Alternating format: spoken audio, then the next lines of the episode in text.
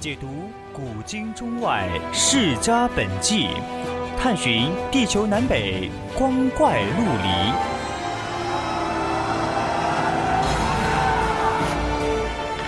拨开历史迷雾，挖掘未解之谜。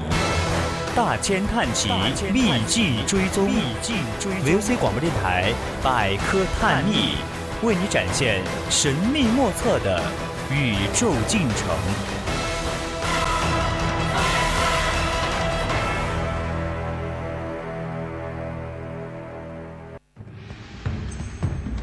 金戈铁马，闭月羞花。一曲红妆书生剑，百转柔情女儿香。叹不完几许英雄泪，伤不尽多少儿女情。名人印记，一古说今。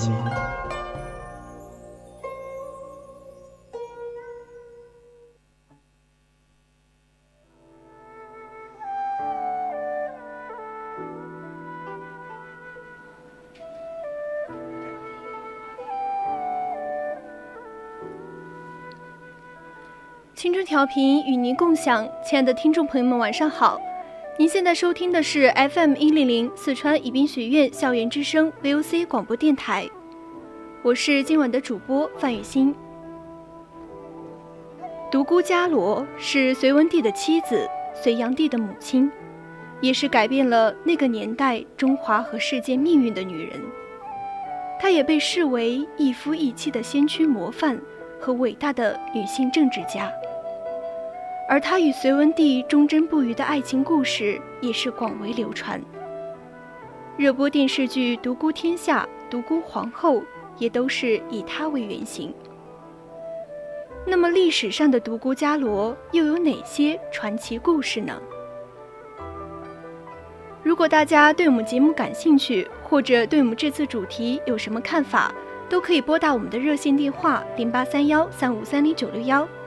或者说加入我们 QQ 听友群二七五幺三幺二九八，当然你也可以在新浪微博上艾特 @VOC 广播电台，还有通过我们的微信平台小写宜宾 VOC 一零零时刻与我们互动。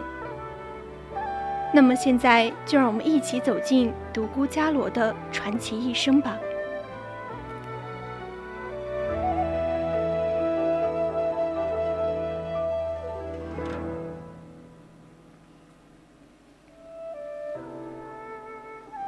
西魏大统十年，也就是公元五四四年，秦州刺史、河内郡公独孤信喜得第七女。当时社会普遍崇佛，独孤信也不例外。他给女儿取了一个极具佛教色彩的名字——伽罗，梵语意为香炉木、沉香木、奇楠木。谁也不曾料到。三十七年后，这个女孩将会掌控中国历史的走向。伽罗的祖辈为依附拓跋鲜卑政权的代北匈奴贵族，为北魏勋臣八姓之一。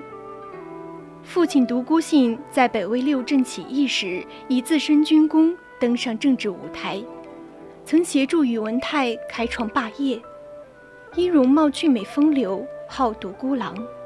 留下侧帽风流的典故。伽罗生长的年代，中华大地分裂为几个对立的政权：东魏、西魏和南朝。诸政权之间战争频繁爆发，社会长期不得安定。出生于掌握核心政权的顶级权贵家庭，让聪慧的少女视线超出了规格。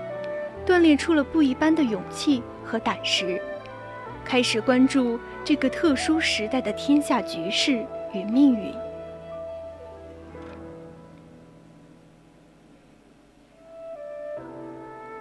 公元五五七年，独孤信看中了老友杨忠的嫡长子杨坚，于是把十四岁的独孤伽罗嫁给了他。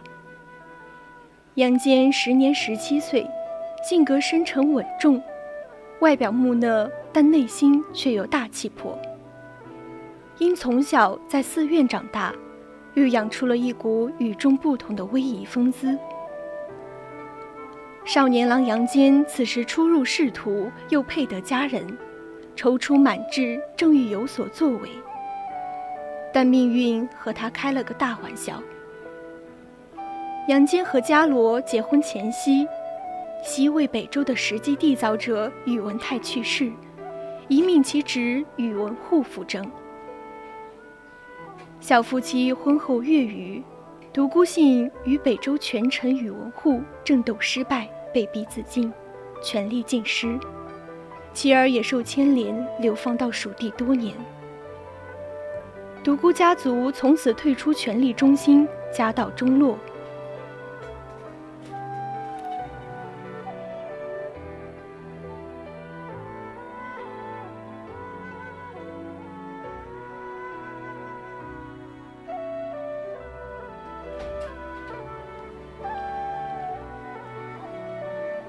家不肯依附宇文护，再加上独孤信联姻的这层关系，导致杨坚不幸受到鱼齿之殃。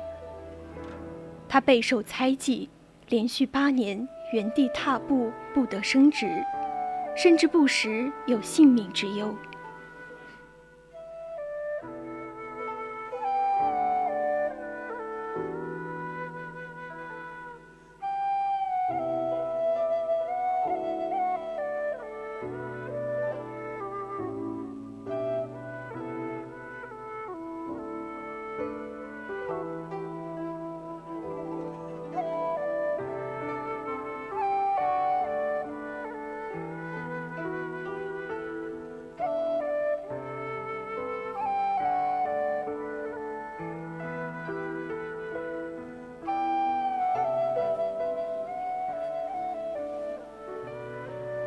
争斗的残酷阴影却没有影响到这对小夫妻的感情。和杨坚的姻缘，使得独孤伽罗保留了贵族的身份，免遭流放之罪；而家门巨变的阴影，又让丈夫对她更加爱怜有加。少年男女两情相悦，又有建功立业的共同理想。情到浓时，夫妻两人是无一生之子，相约白头，永不变心。在杨坚一生风云诡谲的岁月中，爱妻伽罗始终是他最亲密的爱人、知己、智囊和精神支柱。公元五八一年，杨坚即皇帝位，建立隋朝。三天后，即册独孤伽罗为皇后。从此，父亲呕心沥血，为隋帝国的强大发展倾注了毕生的精力。独孤皇后也是中国历史上罕见的对君主终生保有强烈影响力的后妃。独孤皇后通达书史，聪明过人。每次隋文帝上朝，他必与之同辇而行，至殿阁而止，派宦官跟随而进，沟通联络。政有所失，随则匡正，多有弘毅。待到文帝下朝，他早已在等候，夫妻一起回宫，同起同居，形影不离。在平常生活中，他一有闲暇。便手不释卷，学问不凡。隋文帝对这位爱妻既宠幸又信服，几乎是言听计从。宫中同尊帝后为二圣，所以开皇年间的政治决策很难分得清哪些是隋文帝的主意，哪些是独孤皇后的主意。而他的政治影响力也不仅限于影响隋文帝而已。在爱妻独孤伽罗的辅佐和支持下，隋文帝迅速稳定了政局，领导着能臣干将们开始了一系列大刀阔斧、影响深远的全面改革。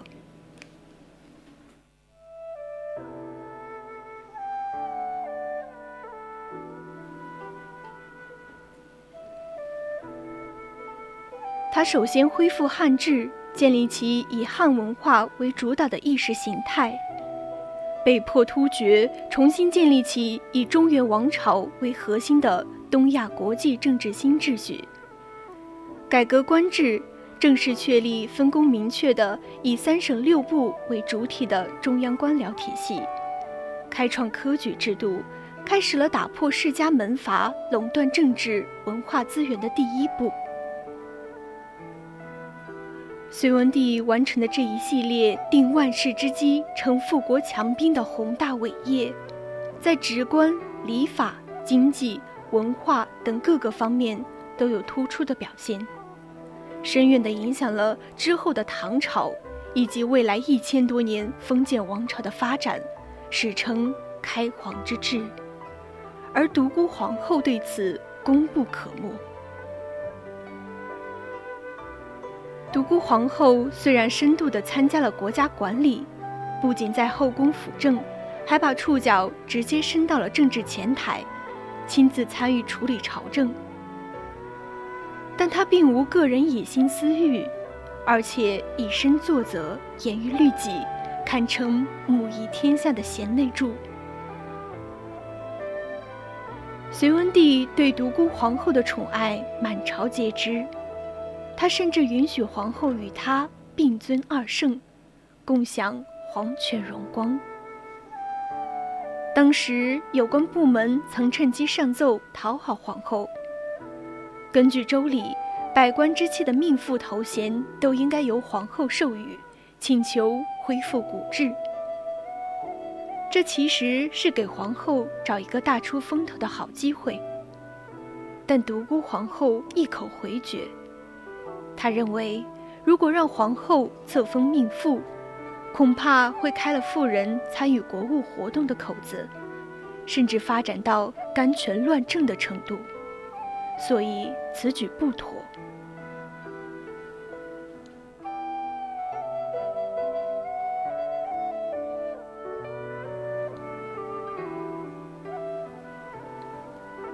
开皇初年，突厥和隋朝互市。出售一筐价值八百万钱的明珠，有人劝独孤皇后买下来，独孤皇后说：“非我所需也。当今戎狄屡寇，将士疲劳，未若以八百万分赏有功者，一下子赢得满朝归心。这位新生的隋炀政权树立了良好的政治形象。”隋文帝杨坚脾气暴躁易怒，陪在身边的独孤皇后也常常充当起他与大臣之间的缓和剂。有人诬告大理寺少卿赵绰，事发后隋文帝勃然大怒，要处其斩刑。赵绰认为其按律法不当死，隋文帝很不高兴，拂袖退往内宫。赵绰追入宫中右见，恰好独孤皇后在座。他很赏识赵绰的正直，命人赐给他两杯金酒，饮完后又把金杯一并赐给了他。隋文帝这时也转怒为喜，接受赵绰的意见，同意赦免罪犯死刑，改判革职流放。就这样。独孤皇后一方面积极为隋文帝贡献她的政治才华，另一方面则是牢牢把握尺度，并不违规干政。俗语云：“共患难易，守富贵难。”即使亲密如夫妻关系，难免也会被权力所侵蚀异化。然而，隋文帝夫妇一起掌控至高权力二十多年，彼此间却做到了终生毫无保留、相互信任。据《隋书音乐志》记载，高祖龙潜时颇好音乐，常以琵琶作诗二首，名曰《帝后天高》，拖延夫妻之意。不管外人如何看待。在当事人心中，也许只有这种互为知己的高天之意，厚地之恩。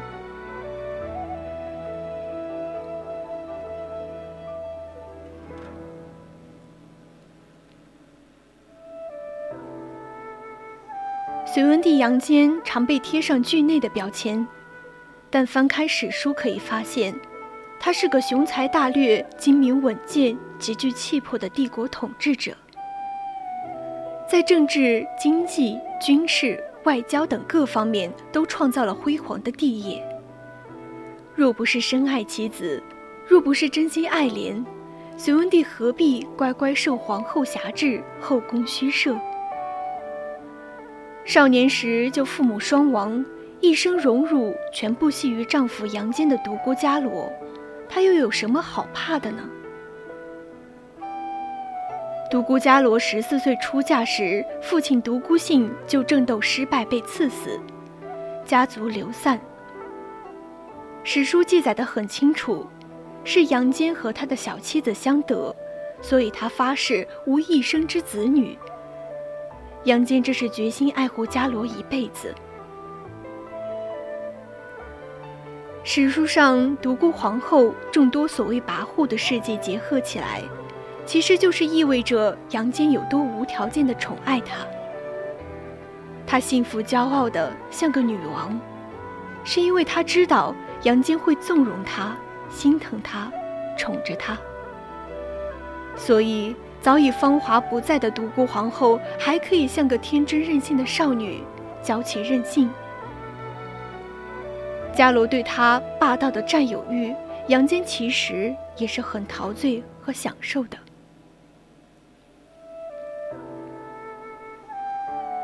公元六零二年八月二十四日午夜，独孤皇后于永安宫嫣然而逝。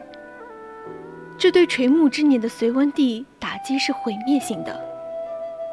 他的死标志着其大展宏图时代的结束。皇帝崩年五十九岁，在当时社会条件下也不算低寿。然而，时年六十二岁，和他整整做了四十五年夫妻的隋文帝，仍然像个热血冲动的热恋少年。纵情而放肆地追怀着他深爱的妻子，其用情之深、思恋之苦，实在让人不忍卒读。也许是皇后从病发开始起，隋文帝早已失魂落魄的人尽皆知。皇后刚刚去世，非常善于把握上意的著作郎王绍立即上书安慰文帝道。皇后是圣德仁爱的观世音菩萨下凡，她的死只是在诸天神佛的迎接中归位而已。隋文帝读后且悲且喜。另一位天主高僧同样声称皇后是被诸神佛迎接到西方阿弥陀净土。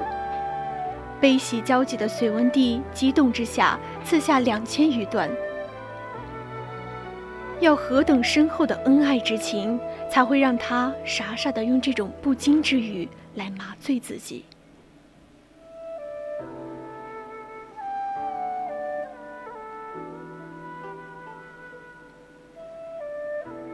关于丧妻之后的隋文帝，史书浓墨重彩渲染他和两位南国佳丽之间的香艳放纵。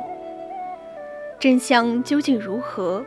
让我们穿过一千五百余载的漫漫光阴，搜寻到被尘封在发黄固纸堆里那些锥心泣血的爱恋吧。问世间情为何物，只叫人生死相许。古往今来最动人心魄的，莫过于这一句：不是沧桑月尽，不到晚霞朝露，又怎知情最难留，情之沉重。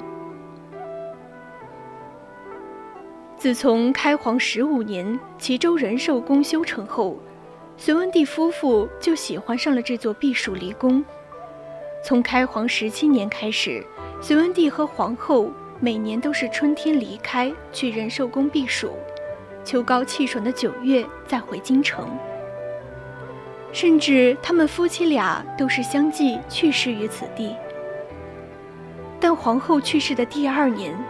仁寿宫空空荡荡，夫妻俩双飞双栖的情景已成往事。仁寿三年，文帝整年都待在京城皇宫，不忍去爱妻离世之地触景伤情。这一年，也就是在史书记载所谓宣华夫人陈氏、荣华夫人蔡氏俱有宠，文帝为其所惑的时候，隋文帝一反自己勤俭节朴的作风，为纪念笃信佛教的爱妻独孤伽罗，并为其祈祷冥福，耗费巨资修建了一座天下最大的禅定寺。由于该寺规模太过壮丽。一直到隋炀帝时期才完工。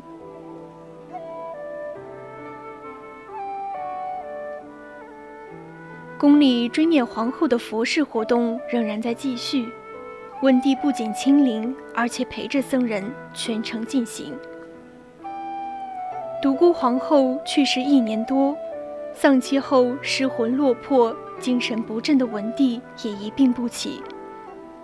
临终之前，时日无多的老皇帝温柔着抚摸的皇太子的头，对负责营建山陵的大臣，又似嘱托又似自白地说了这样一段话：“你曾经安葬了皇后，如今我也要死了，你同样要用心安置。嘱咐这么多是为了什么？只是因为忘怀不了皇后啊。”如果灵魂真的有知觉，一定要让我们夫妻在皇权之下团聚。公元六零四年，文帝去世后，根据其遗愿，与皇后合葬。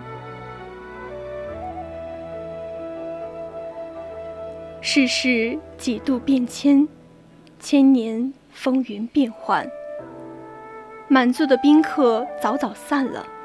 巍峨的宫殿已成废墟，煌煌帝业化作薄薄几片残章。是非功过任由他人评说，只有关中平原一个寂寞的荒冢中，夫妻相守历历千年。一千四百余年前，英雄和美人热烈而真挚的爱，纵使青史成灰，不灭。